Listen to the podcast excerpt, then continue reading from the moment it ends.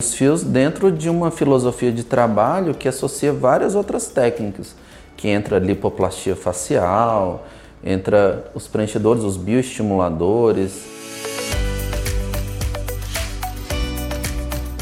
A nossa experiência é, conseguiu trazer para a gente essa questão de saber que a gente precisa sempre associar as técnicas, mas sabendo quais técnicas, em que momento e para qual paciente exatamente.